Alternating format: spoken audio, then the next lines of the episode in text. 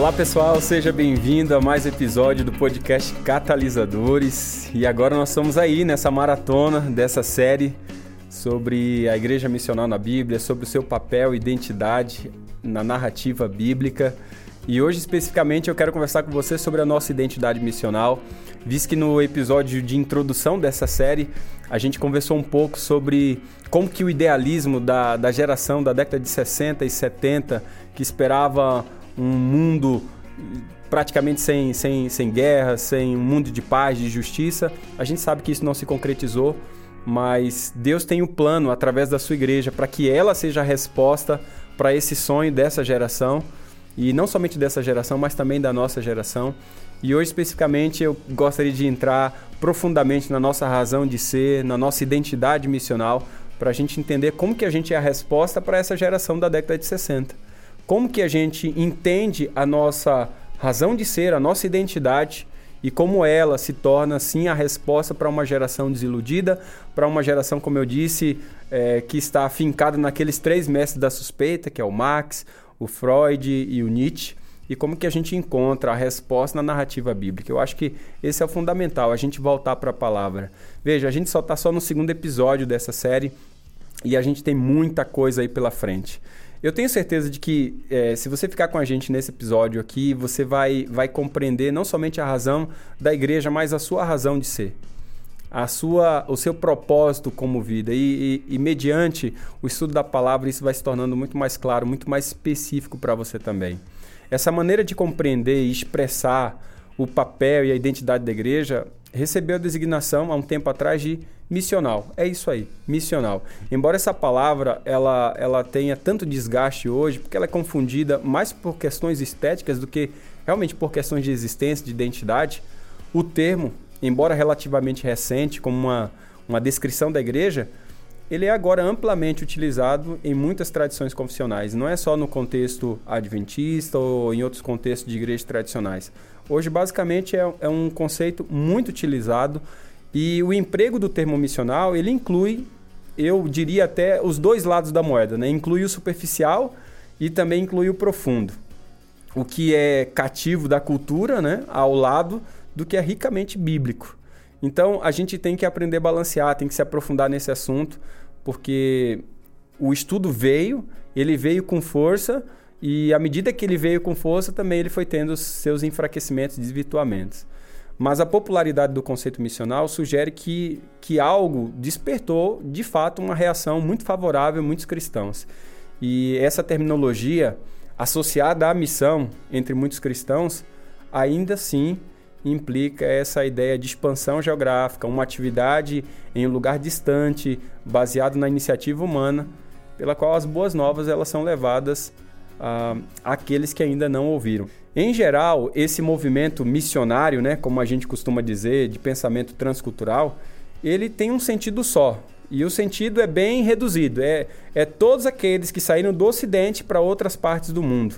É aquele missionário que é um agente de expansão evangelística, né, que saiu do seu ambiente ocidental para um campo missionário em qualquer área fora desse contexto do Ocidente e para desenvolver essa atividade. Então esse é o contexto do, do, entendimento do missionário. Quando você vai entender missional, a palavra missional ela tem muito mais, muito mais abrangência. A palavra missional, de fato, ela é entendida de um modo diferente quando ela é usada para descrever, principalmente a natureza da igreja. Né? Na sua melhor definição, missional, ela descreve não uma atividade específica da igreja. Presta atenção aqui, ó. O termo missional descreve não uma atividade específica da igreja, mas a própria essência e identidade da igreja à medida que ela assume o seu papel na história de Deus, nesse grande contexto de sua cultura, de participar da missão de Deus para o mundo. E nessa série que a gente vai ter junto aqui, a minha tentativa é descrever a missão é, como o papel, né, a identidade da igreja nesse contexto da história bíblica. Quando a gente entende que a história bíblica é uma grande narrativa, a metanarrativa de um Deus em missão e pela qual a igreja existe o seu povo para participar dessa missão, a gente entende melhor o que significa o termo missional. Então, quando a gente está falando sobre identidade, existência, como povo, como igreja, dentro desse contexto missional, é muito importante a gente entender esse contexto histórico da narrativa bíblica de um Deus em missão. As imagens que estão associadas à missão são uma representação bem apropriada daquilo que é a igreja do século 21 e, e, deve ser por algumas razões. A primeira razão, que eu acho que deve ser muito interessante, missão, de certa forma, capturou a imaginação de muitos, porque a igreja, bem parte do Ocidente, na América do Sul, a gente acaba refletindo esse lado também. Historicamente tem sido tantas vezes um corpo, muitas vezes introvertido, muito mais preocupado, principalmente com sua própria vida institucional, litúrgica, com questões muito mais internas, com seus próprios programas. E missão nos faz lembrar que a igreja deve ser orientada para fora, para o mundo, obedecendo aquele entendimento desde o Gênesis capítulo 12, sai e vai, o entendimento de que a igreja tem uma propulsão para fora, ela é orientada para o sai e vai e não para o vem e fica, tá? Então, a missão nos faz lembrar que a igreja tem essa orientação existindo em favor dos outros.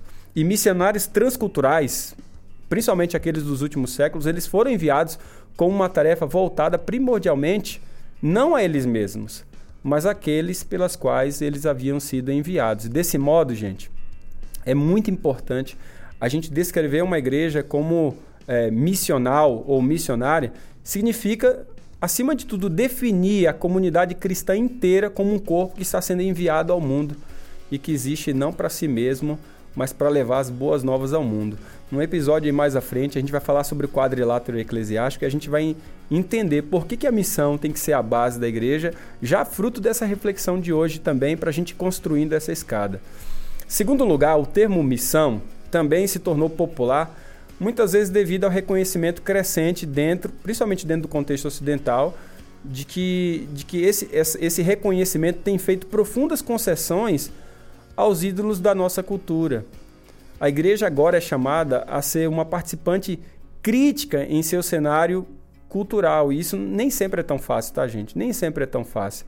Essa participação envolve solidariedade, tá? mas envolve também desafios que são fortes para a igreja, porque um missionário que compreende o propósito de ser um agente da missão de Deus entre as pessoas sobre as quais ele, ele foi enviado precisa incorporar esses dois aspectos a palavra missão lembra a igreja quem somos e por que nós estamos aqui e a quem pertencemos. Isso é muito importante.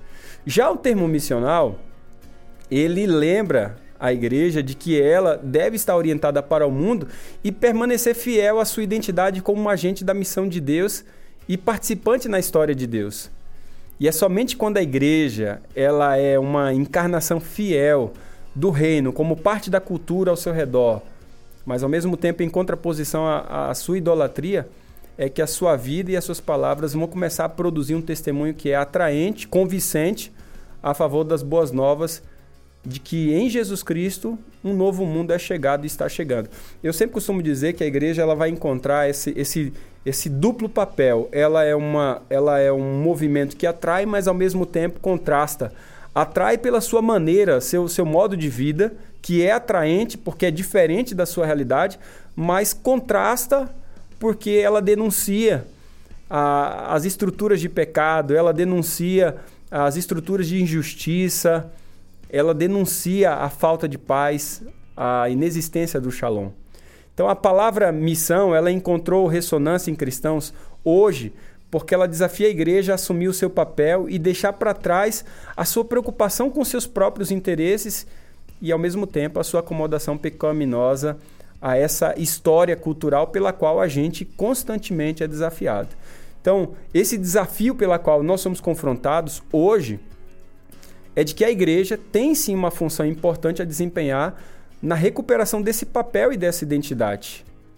Quando nós, gente, quando nós, a igreja, nós estamos confusos sobre o que nós somos e a quem pertencemos, nós podemos nos tornar qualquer coisa e de qualquer um. Isso, isso é a grande, a, a, a grande, isso é o grande desafio que a gente tem pela frente ao perceber uma série de crescimento de um, de um monte de igreja que é, parece igreja minotauro, cabeça de, de, de animal e corpo de gente, porque falta a essência do evangelho, falta a essência de quem nós somos, buscar as nossas raízes, o nosso entendimento, a quem pertencemos, por que existimos. De fato, a eclesiologia tem a ver com a compreensão da nossa identidade, quem somos e por que Deus nos escolheu e a quem pertencemos. Se nós não desenvolvermos a nossa autocompreensão em termos de papel que fomos nós chamados a desempenhar uh, no drama bíblico, nós seremos, gente, facilmente moldados pela história idólatra da cultura dominante. Tem um cara que eu li há um tempo atrás, o John Stakehouse, o nome dele. Ele menciona diversos exemplos históricos em que a igreja cedeu e acabou sendo moldada pela cultura ao seu redor, inclu incluindo aqui a igreja na Alemanha nazista, a igreja sul-africana durante o apartheid, a igreja de Ruanda, se você lembrar bem, logo lá no período da violência tribal, lá em Ruanda, lembra disso? Bem como a igreja ocidental, que acabou se capitulando com a cultura secular moderna e pós-moderna. E em cada um desses exemplos que eu estou falando para você, a igreja esqueceu de seu papel bíblico e ela começou a adotar o seu lugar e identidade, né, que lhe foi atribuída pela cultura circundante.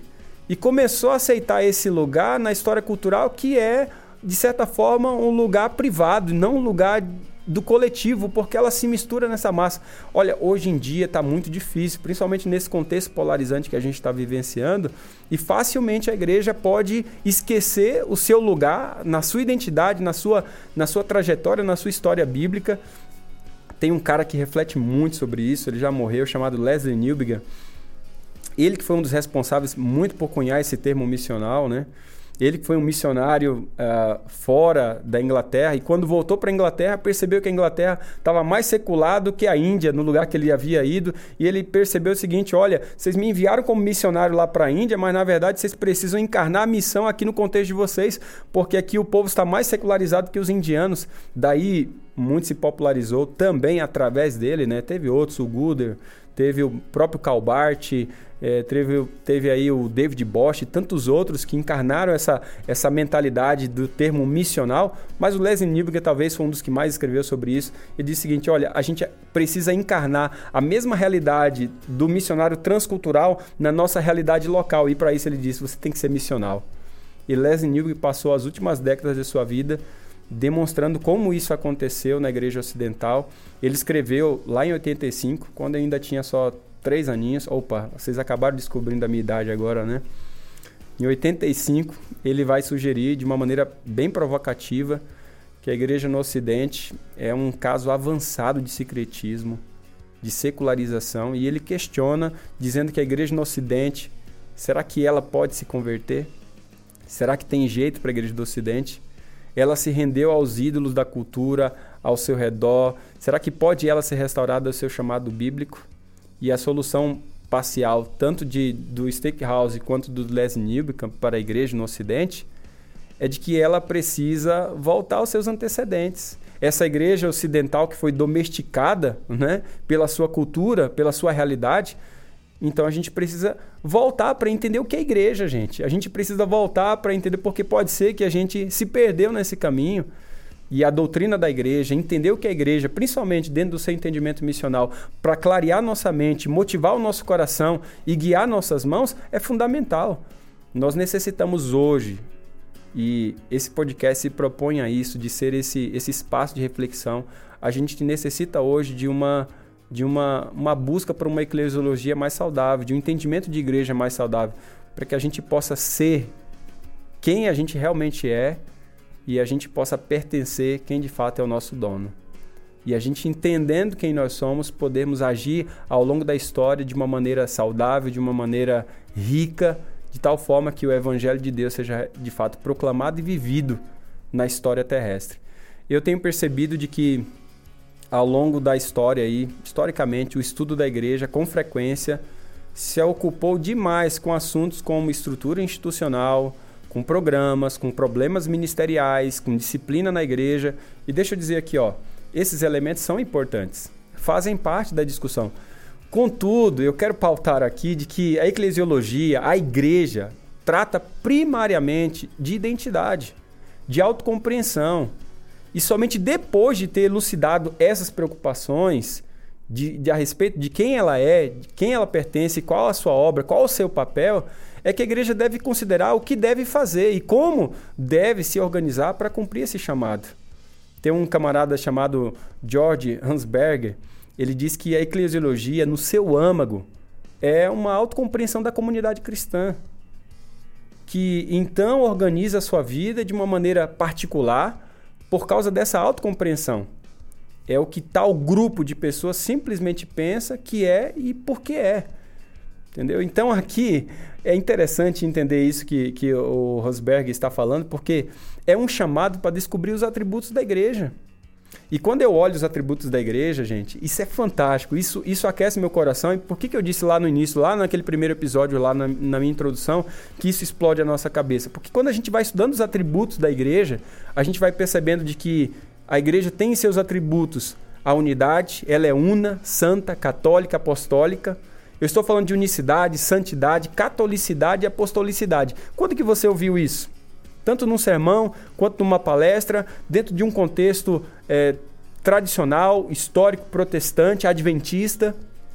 Quando que a gente discutiu um pouco mais sobre os atributos da igreja e não falando de eclesiologia apenas dos programas, das disciplinas ministeriais, dos problemas institucionais ou das estruturas, mas discutir a respeito dos nossos atributos, do nosso papel, da nossa finalidade, da nossa razão de ser. E uma vez entendendo isso, vai ficar muito mais claro por que, que a gente faz as estruturas, por que, que a gente desenvolve disciplina, por que, que a gente lida com os problemas ministeriais, como que a gente lida com os programas. Eu estou falando de uma igreja que se entende, sim, como uma atividade unificadora, santificadora, reconciliadora, daí o termo catolicidade, que não tem nada a ver com católico romano, tá? Igreja católica romana, mas catolicidade porque envolve o plano de reconciliar todas as coisas em Cristo, católico, né? De, de, de ser universal, mundial, essa, essa igreja ser esse agente da reconciliação de Deus e ao mesmo tempo ela é proclamadora. Eu estou falando de uma igreja una, santa, católica e apostólica. Quando a gente fala de uma igreja que mantém essa unidade, a unificação que é una, eu estou falando de uma igreja que ajuda as pessoas a se unirem a Cristo. Como é que a gente pode edificar o corpo de Cristo? Tornar-se um, preservar a unidade no vínculo da paz, estabelecer uma, uma, uma coesão orgânica. Como que a gente incorpora as pessoas, assimila as pessoas nessa unidade que é a igreja? Quando eu estou falando para você sobre uma igreja que santifica, que é santa, eu estou falando de uma igreja que promove, que sim, que ajuda as pessoas a serem uma comunidade de perdão. Como que a gente ministra como uma nação de sacerdotes? Como que a gente se relaciona com Deus em santidade? Como que a gente se relaciona com os outros em pureza? Como é que a gente reflete a presença do Espírito Santo, serve com compaixão? Como que a gente se adapta ao padrão das bem-aventuranças? Isso é fantástico, isso, isso, é, isso, é, isso é, é maravilhoso. Quando a gente começa a pensar a igreja como essa agência que santifica, que é instrumento de Deus para santificar através de Jesus Cristo, é claro. Quando nós falamos de catolicidade, de reconciliação, a gente tem que pensar como é que a gente torna a gente torna as pessoas cristãos no mundo? Como que a gente pode ajudar esse processo de aceitação dos outros? Atuar como embaixadores, como diz lá em 2 Coríntios capítulo 5, né? Atuar como embaixadores, estabelecer pontes, construir redes, entregar-se para o mundo, trans, transpor as barreiras que muitas vezes nos separam e, acima de tudo, amar, gente, reconciliar amando. E quando fala de apostolicidade, eu sou suspeito para falar sobre isso, porque é, é uma área que eu que eu gosto muito quando a gente fala sobre essa questão apostolar, proclamação, como é que a gente pode ensinar melhor, discipular melhor, receber instrução, começar a teologizar de fato, de maneira simples, básica, mas biblicamente falando, testemunhar, ajudar as pessoas a serem testemunhas, preparar-se para a ação, o serviço e ter essa cultura do envio. Teve um cara chamado Schenck, que eu gosto muito, Wilbert Schenck, ele disse que a Bíblia não oferece uma definição da igreja e nem nos proporciona uma base doutrinária para compreendê-la dentro desses aspectos. Em vez disso, a Bíblia se baseia em imagens, narrativas para revelar o significado da igreja. Isso é fantástico. Enquanto a gente está procurando uma série de definições sobre a igreja, o que você vai encontrar na Bíblia são imagens, narrativas para revelar o seu significado. E essa será a principal chave interpretativa que a gente vai seguir ao longo dessa série, entender as imagens, as narrativas pela qual o povo de Deus aparece, que dá fluxo para a gente entender quem nós somos, a quem pertencemos, qual a obra que nós temos que realizar. A igreja encontra a sua identidade pessoal, desempenhando um papel em alguma parte da história. Mas a grande questão que a gente tem que se perguntar é a história de quem que irá moldá-la. Quais são as imagens que vão definir a visão para a nossa vida em corpo, no corpo de Cristo? No Ocidente, é a história da nossa cultura e as suas imagens que têm dominado demasiadamente a compreensão que a igreja tem de si mesma e de orientar a sua vida. E para que a igreja comece, de fato, recuperar sua identidade e o seu papel no mundo, aquele papel que foi dado por Deus, ela precisa ser objetiva, intencional em relação à recuperação da história bíblica e as suas imagens. Eu entendo de que nesse episódio quando a gente desloca para o entendimento daquilo que Deus projetou, a identidade da igreja, e a gente se molda menos pela cultura, mas se molda mais pelo padrão bíblico, a gente começa a recuperar esse senso de identidade. Se eu tivesse que dizer para você que esses dois primeiros episódios foram de fato introduções para a gente entender essa narrativa maravilhosa de Deus, a gente vai começar a perceber de como a identidade da igreja, uma vez compreendida, dá forma a toda a razão de ser, não somente de ser, mas de fazer então, antes de preocupar fazer igreja, é necessário entender ser igreja. Entender ser igreja a partir da perspectiva da identidade de quem nós pertencemos, do dono da igreja, do dono da missão, que é o nosso Deus, esse Deus missionário. Eu espero que esse episódio tenha ajudado você a entender, a fazer essa busca, esse molde de volta para entender o termo missional, missionário, para que a gente possa viver como um missional em nosso contexto, não como um modismo, não como atividade, mas como uma essência, aquilo que realmente a gente é. Se esse episódio fez sentido para você, encaminha aí para os seus amigos, já pede para assistir o primeiro episódio da introdução dessa série e a gente vai para o terceiro porque a gente só está começando nesse grande descortinar do entendimento dessa igreja missional através da narrativa bíblica. A gente se encontra no próximo episódio. Um grande abraço.